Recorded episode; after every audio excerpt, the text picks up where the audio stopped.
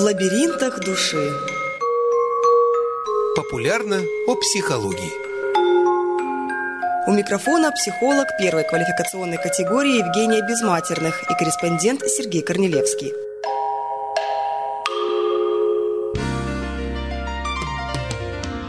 Продолжаем путешествие по лабиринту души. На одном из поворотов, как всегда, мы начинаем наблюдать, что наши узкие коридоры становятся все шире и шире, потолки все выше и выше. И мы понимаем, что даже наш лабиринт растет, как все в этом мире. Растут размеры обуви детей, э, размеры одежды, и где-то мы подозреваем, что, наверное, должна расти черепная коробка. И нам педиатр говорит, я вас поздравляю, размер шляпы-то у ребенка-то вырос. И мы где-то начинаем подозревать, может быть, вырос и уровень самосознания, что человек растет не только физически, но и в духовном плане. И вдруг понимаем, что, оказывается, природа задала параметры только, параметры, а содержательную часть извините, это зависит от нас. Но при этом скорость, как мы говорим, роста детей, она же растет. Я помню, в 60-х годах было знаменитое такое вот, ну как, ростовые куклы, когда два исполнителя берут, типа, ну, вот куклу, ногами прижимают э, ноги куклы, да, его руки – это руки исполнителей, и в результате мы видим такую вот потешную ростовую в рост человека куклу, которая разговаривает, поет песни, и это знаменитые «ну давай, давай, давай, газеточки почитывай, ну давай, давай, меня перевоспитывай». И это было такое общественное обсуждение, что эмансипированность растет. Наши дети перерастают своих родителей. Что делать? Мы не поспеваем за их ростом физическим и, соответственно, эмоциональным и прочим. И говорят, чем больше дальше поколения, тем они растут быстрее. Это надо учитывать. Так вот, поговорим, видите, мое длинное такое вступление к тому, что проблема эмансипации, или, ну, она так называлась в 60-х годах, она же ведь актуальна и сейчас. И, наверное, вот вам приходило в голову, что приходит родитель и говорит, слушай, я не знаю, я в его возрасте, я не была такой, я не была там таким. Проблема-то остается? Это так же, как проблема отцов и детей, она, в принципе, неразрешима. Так и эта проблема эмансипации, каждое последующее поколение проходит через этот этап обязательно.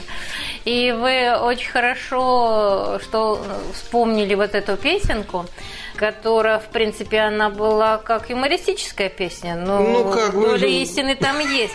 И поэтому вот эта фраза «давай газеточки почитывай, меня перевоспитывай», то есть, ну да, конечно, информации тогда о психологии, о воспитании было достаточно мало, и, в принципе, можно было прочитать только в периодической печати. А сейчас узконаправленность вот этих всех газет и журналов, она привела к тому, что, в принципе, огромная масса информации, в которой человек теряется – и не случайно вот перевоспитание и период эмансипации, они совпадают. Что такое перевоспитание? Ведь воспитывать намного проще, нежели потом перевоспитывать. Угу. Процесс перевоспитания успешен при одном единственном условии. Условие это таково, когда сам ребенок захочет перевоспитываться. Вот если он сам захочет по каким-то причинам перевоспитываться, в себе что-то менять, вот тогда этот процесс будет успешен. А если он считает, что он уже достаточно взрослый для того, чтобы, допустим, принимать какие-то решения, что ему нравится быть вот таким дерзким, возможно, даже агрессивным, и, и иметь достаточно большое количество отрицательных качеств, которые считает, что они только на пользу ему. И, так, и он не считает нужным становиться более добрым, более послушным, более ответственным и так далее. И поэтому родители хватаются за голову, просто не знают, что делать в этот промежуток времени, который, в принципе, приходится на подростковый возраст. И великоросный, наверное, зачастую ребенок, он считает, что все, в принципе, родители мне не нужны, он начинает сомневаться в наших умственных способностях и нравственных и так далее. Он ну, говорит... надо сказать, что есть основания. Ну, как родители не могут пользоваться... Еще есть такие родители, которые не пользуются там, смартфонами, не понимают терминов, они не понимают способы доставки информации и отношения. Ты должен ходить туда, получить этот диплом, а он говорит, я могу не выходя из дома получить диплом. И родители страшно удивляются, как не выходя из дома можно зарабатывать достаточно большое количество ну, э, финансов. Себя да. обеспечивает. Ну, мы поэтому с вами говорим, что наша задача для того, чтобы э, понимать наших детей, учиться и расти вместе с ними, то есть расти вместе с ними, не останавливаться. те знания, которые были получены нами в наше время, они, в принципе, не сказать, что они устарели, потому что базовая основа есть везде, и классика это остается классикой. Но сейчас столько много совершенно другой информации, зачастую нам непонятно. А если мы хотим разговаривать с нашими ребятами на одном языке, значит, просто надо этот язык знать. И этот молодежный сленг тоже надо знать и хотя бы примерно понимать, что такое. Надо ли пугаться вот такого скорого взросления? Я думаю, что пугаться-то не надо, надо наоборот радоваться, что ребенок наш вырос, что начинает принимать решения, что пытается сам что-то, чего-то там сделать. Но и отходить от ребенка в этом возрасте ни в коем случае нельзя. Подростковый возраст тем опасен, что зачастую родители говорят, а, ладно, ты уже вырос, ты уже говоришь, что много знаешь, понимаешь, ну иди делай что-нибудь. Но ведь чем подростковый возраст характерен? То есть мысли много идей, много желаний, много, а основы-то под этим еще нет. Еще э, наш подросток не в состоянии, приняв решение нести стопроцентную ответственность и последствия зачастую не думает. Поэтому отходить Э, и бросать подростка, выплывешь, не выплывешь, категорически нельзя. Это же наш ребенок, мы же его родили для того, чтобы он жил и для того, чтобы он счастлив был. Поэтому вот те подпорки, которыми, в принципе, являются родители, рано еще убирать. Вот когда родители стопроцентно уже поймут все, что они могли, они сделали для своего ребенка, все, что они могли дать, они дали, вот тогда можно отпускать ребенка в свободное плавание, потому что мы четко понимаем, что ребенок обладает большим количеством умений и навыков, которые помогут ему в этой жизни выжить. А обычно говорят, э, воспитывать поздно, когда ребенок поперек лавки не помещается, значит, вы опоздали уже, да? Ну, такая метафора.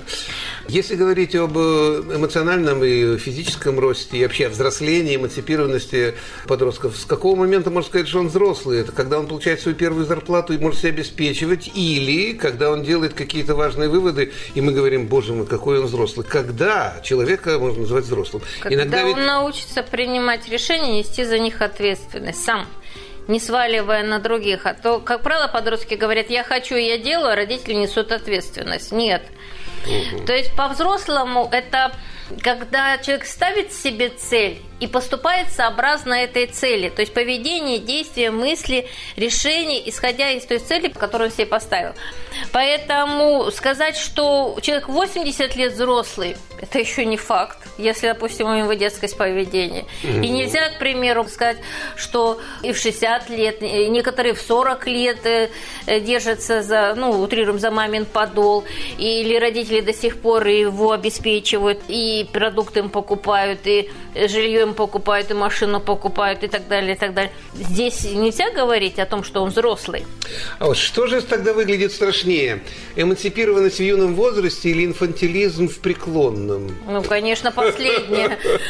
Конечно, последнее. То есть, по идее-то, ну, в априори нам очень хочется, чтобы к определенному возрасту, вот, допустим, к юношескому возрасту, у нашего ребенка уже все сформировалось, чтобы он понимал себя, чтобы у него было развито самосознание. Ну, когда в 40, 50 и 60 лет э, человек ведет себя как э, капризный ребенок, ну, что вы, это вызывает так... раздражение. Ну, это же так мило. Мило, наверное, со стороны, а не тем людям, которые живут рядом с ним. Я сейчас вспоминаю, что, ну, пример, но с другой стороны, пример инфанти...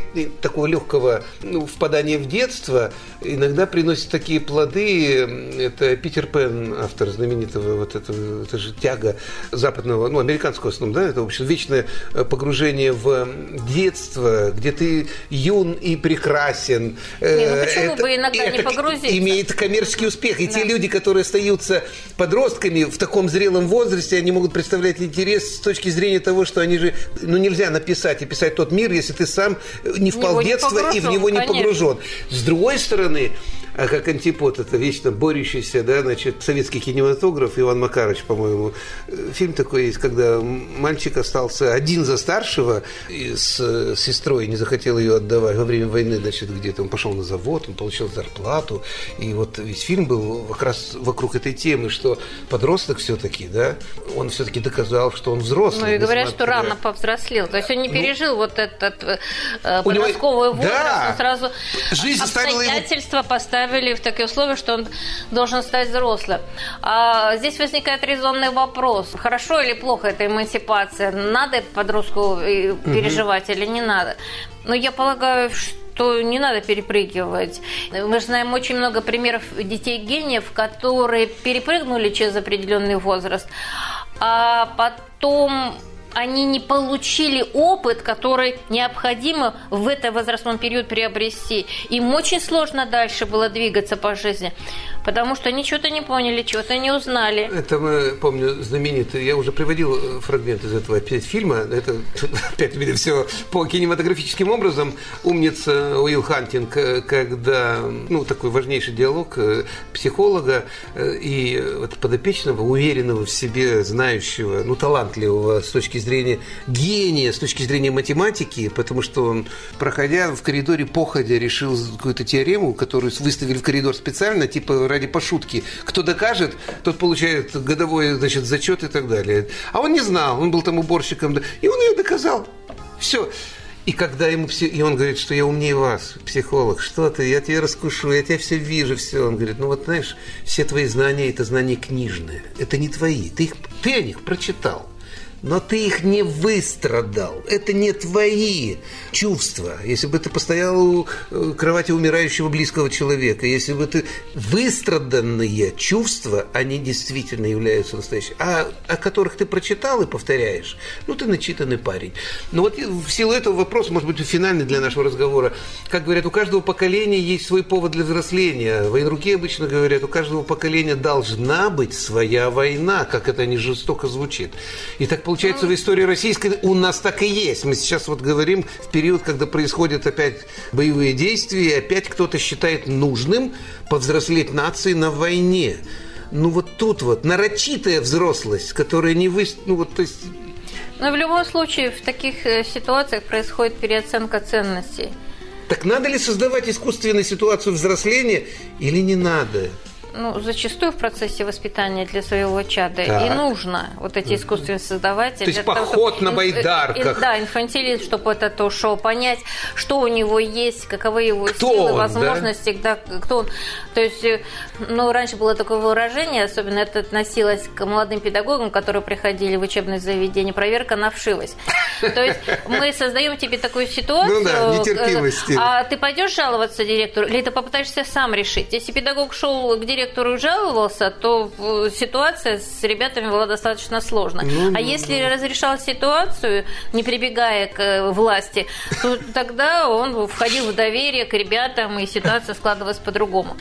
И вот это еще мысль, которая, что только дураки учатся на своих ошибках, я считаю, что это совершенно неверно, потому что мы можем только иметь в виду последствия результат чужих ошибок, а учиться мы все равно будем на своих. Ну и а потом приходит тот самый опыт, который можно передавать. Я сейчас помню, помните, завтрак на траве подушками. Первая ночь в лагере подушками покидаться, это же за счастье. Он не может успокоить героиня Талызиной, он вызывает, значит, эту педагога. Я не понимаю, что с ними делать. Она заходит, только свет включает. Все лежат по кроватям. Сколько у вас, говорит, педстаж? «Э, полгода. А у меня 20 лет. Да. Поэтому, конечно, если мы с вами начали вести речь о эмансипации, чтобы... Мы завершаем уже у нас Да, чтобы полностью вот как-то понять и осознать, ребенку нужно через вот этот период пройти. То есть не будем останавливать привычный ход вещей, но будем на чеку и знать, что период взросления важнейший. Мы должны помогать. Конечно, нужно всегда. принять ребенка таким, какой да. он есть. На этом все. Будем взрослеть. Встретимся через неделю.